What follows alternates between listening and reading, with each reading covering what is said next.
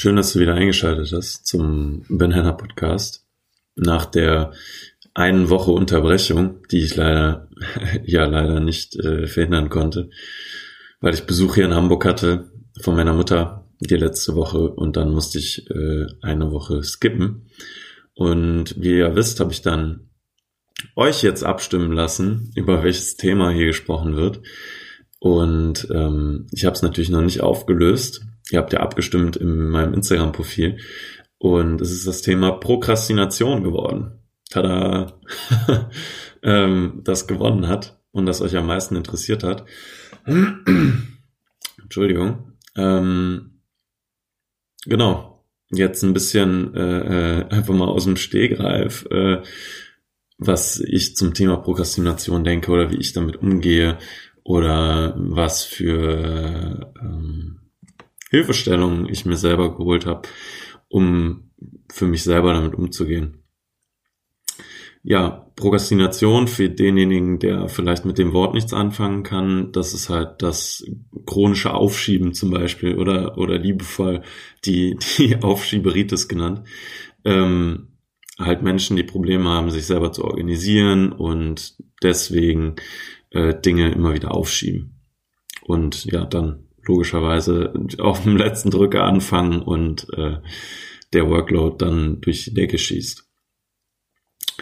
Ähm, ich habe jetzt ein bisschen recherchiert vorher und habe dann da auch gefunden, dass äh, das wohl den meisten Leuten natürlich logischerweise schwerfällt, die sich selber organisieren müssen und da drunter waren eben Rechtsanwälte, ähm, ja, und auch Studenten.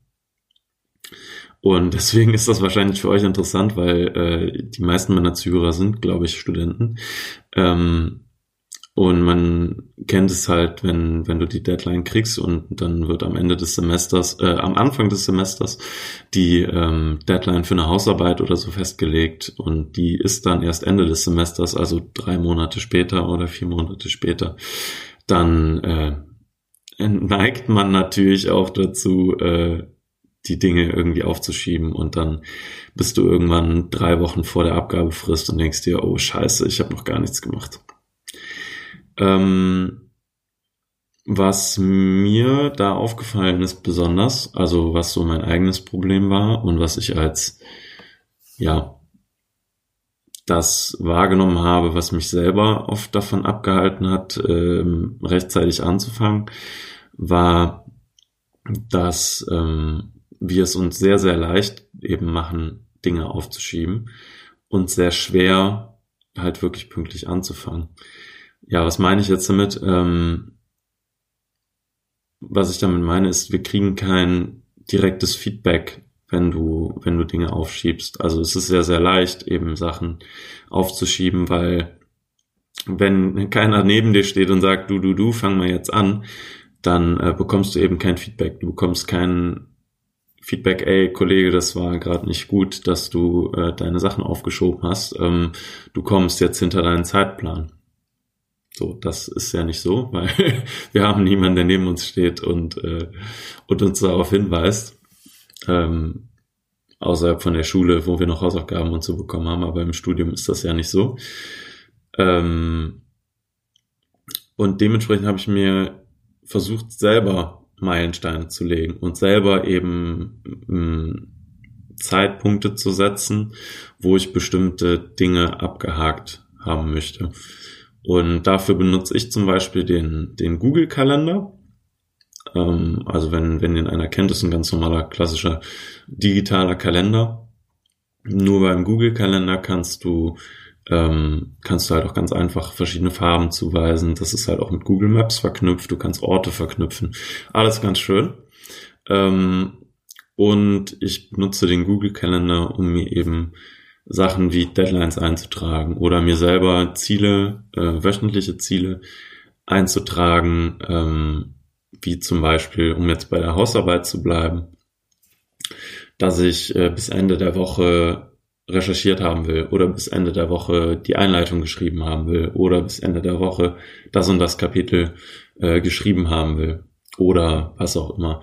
äh, wie auch immer das Ziel dann aussieht, aber du denkst, äh, du verstehst, denke ich, was ich meine. Du setzt dir Ende der Woche ähm, Ziele, die du bis Ende der Woche zumindest weitestgehend erreicht haben willst. Also eine Recherche ist ja kein richtiges Ziel zum Beispiel.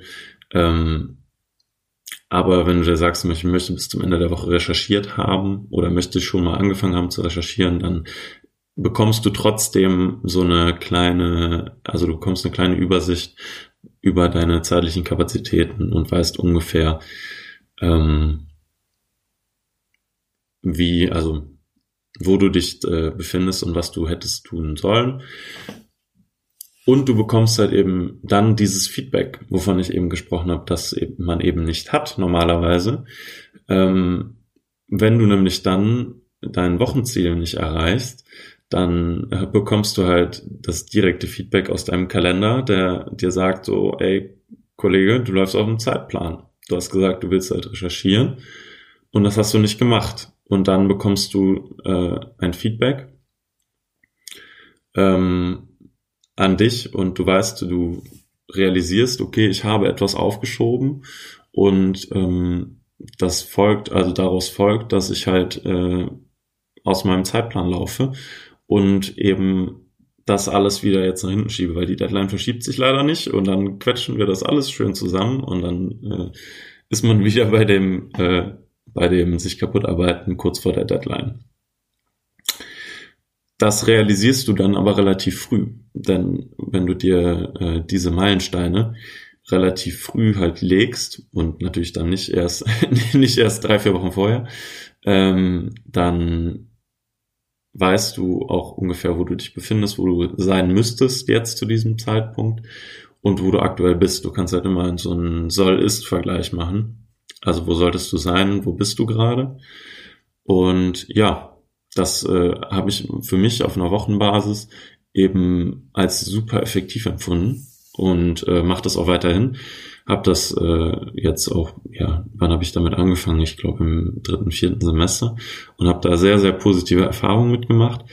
Ähm, du kannst dir natürlich auch größere Ziele setzen, also größere Arbeitsblöcke, größere Meilensteine, ähm, zum Beispiel monatlich oder so. Das äh, finde ich ganz gut, um so eine Grobplanung zu erstellen. Also quasi um bis zum Abgabetermin quasi sagen, wenn man der Abgabetermin ist in vier Monaten, mm, dann jeden Monat sich ungefähr zu sagen, ja, okay, hier müsste ich ungefähr da und da sein, hier müsste ich ungefähr äh, die ersten drei Kapitel geschrieben haben und hier müsste ich ungefähr fertig sein und hier müsste ich mit der äh, Kontrolle beginnen. Dafür finde ich das nicht schlecht. Ähm, aber es neigt, also dann neigt man natürlich auch wieder dazu, es unregelmäßig zu benutzen und ähm, ja, neigt eben dann auch dazu, zu den eigenen Deadlines das halt wieder aufzuschieben und dann hast du halt monatlich, also es ist immerhin besser als, als es bis ganz ans Ende der Deadline zu schieben. Ähm, aber für mich war dieses wöchentliche Intervall eigentlich wirklich am angenehmsten. Mm, ja, und wie genau mache ich das jetzt? Also ich mache es eigentlich, also diese Organisation, diese wöchentliche Organisation, ähm, immer Ende der Woche. Also das ist so mein Pi mal Daumen, äh, meine Pi mal Daumen Richtlinie. Äh, Ob es Freitag, Samstag oder Sonntag ist, ist dann mir auch ziemlich wurscht. Also meistens ist es halt Sonntag, weil da hat man irgendwie Zeit dafür. Und ähm, ja, aber manchmal habe ich auch schon Termine vorher eingetragen oder so. Also die Planung es ist eine lebende Planung, die nicht nur am Wochenende stattfindet. Ähm, aber am Wochenende gehe ich meistens dann nochmal durch und schaue halt wirklich, ob das auch alles funktioniert und plane halt auch bewusst ähm, Pausen ein, bewusst ein, Freunde zu treffen, bewusst ein, zum Sport zu gehen und keine Ahnung, vielleicht sage ich auch, ich möchte Samstag mal ausschlafen, weil ich die ganze Woche äh, total beschäftigt war und so, dann plane ich auch das ein. Also es ist, klingt natürlich alles jetzt nicht so sonderlich flexibel, ähm, aber du kannst natürlich auch komplette Tage freilassen. Du kannst es natürlich auch, ich, ich nutze das auch, um mein Privatleben zu planen, dieses Tool oder diesen Kalender. Hm, das musst du aber natürlich nicht. Ne? Also du kannst natürlich damit auch nur deine Arbeitsangelegenheiten planen und alles andere freilassen, ähm, um eben eine Flexibilität zu haben, um ja flexibel zu sein, wenn du den ganzen Tag halt nichts vorhast. Und das ist auch ganz wichtig, weil man neigt natürlich auch dazu, mit diesen Kalendern jede Sekunde äh, des Lebens durchzuplanen. Und das ist halt super frustrierend, finde ich, weil du neigst, du planst dann irgendwie Minuten genau, dann mache ich fünf Minuten Pause und dann mache ich das weiter und dann mache ich dies und dann mache ich das.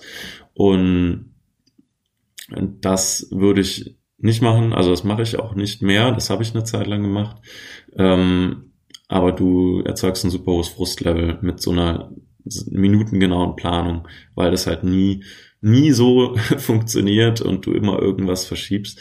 Und deswegen auf jeden Fall immer Puffer einbauen, Pausen einbauen und halt bewusst auch gucken, okay, ist das realistisch, was ich hier geplant habe. Ähm, ja, der Charme ist halt bei diesem digitalen Kalender, dass du ihn immer dabei hast. Also das fand ich, finde ich immer super angenehm. Du musst halt nicht irgendwie einen Planner mitnehmen oder so. Das ist aber natürlich nicht minder gut. Also es gibt ja viele Leute, die auch lieber mit einem wirklichen äh, haptischen Kalender äh, arbeiten und da ihre Termine eintragen. Und voll, vollkommen fein. Also das ist nicht minder gut, minder schlecht. Ähm, ich fand es nur sehr, sehr angenehm, das über einen digitalen äh, Kalender zu machen, weil ich kann auch mal über meinen Rechner darauf zugreifen und sehe das dann ein bisschen größer und hab's halt einfach immer dabei. Also zur Not im Handy kann ich immer gucken, okay, was habe ich vor? Und ja, du bekommst halt auch, das ist vielleicht auch gar nicht schlecht, wo wir hier über Prokrastination reden, ähm, Du bekommst halt eine Push-Notification, wenn du ein bevorstehendes Ereignis hast oder einen bevorstehenden Termin.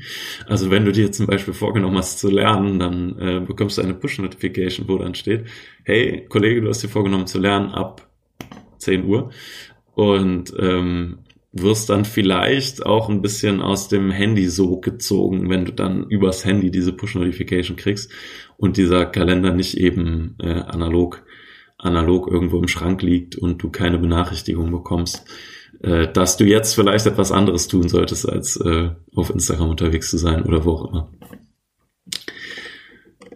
Ja, heute eine bisschen kürzere Folge. Zwölf Minuten oder 13 fast.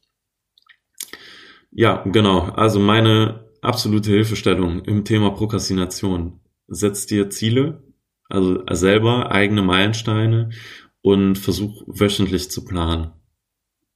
Einfach einen Kalender, schnapp dir einen Kalender, lad dir den Google-Kalender runter oder irgendeinen anderen digitalen Kalender, der dir besser gefällt und ähm, leg dir selber Ziele fest, Teilziele und plan deine Woche. Dann steht der, der, der, äh, der Zielerreichung nichts mehr im Weg und du kriegst die Prokrastination in den Griff. Dann äh, wünsche ich euch ein, eine schöne, eine schöne Ostertage. Ja. Ich wünsche euch schöne Ostertage natürlich ähm, und hoffe, ihr genießt die Zeit mit eurer Familie. Bis dahin, genießt das Wetter und tschüss.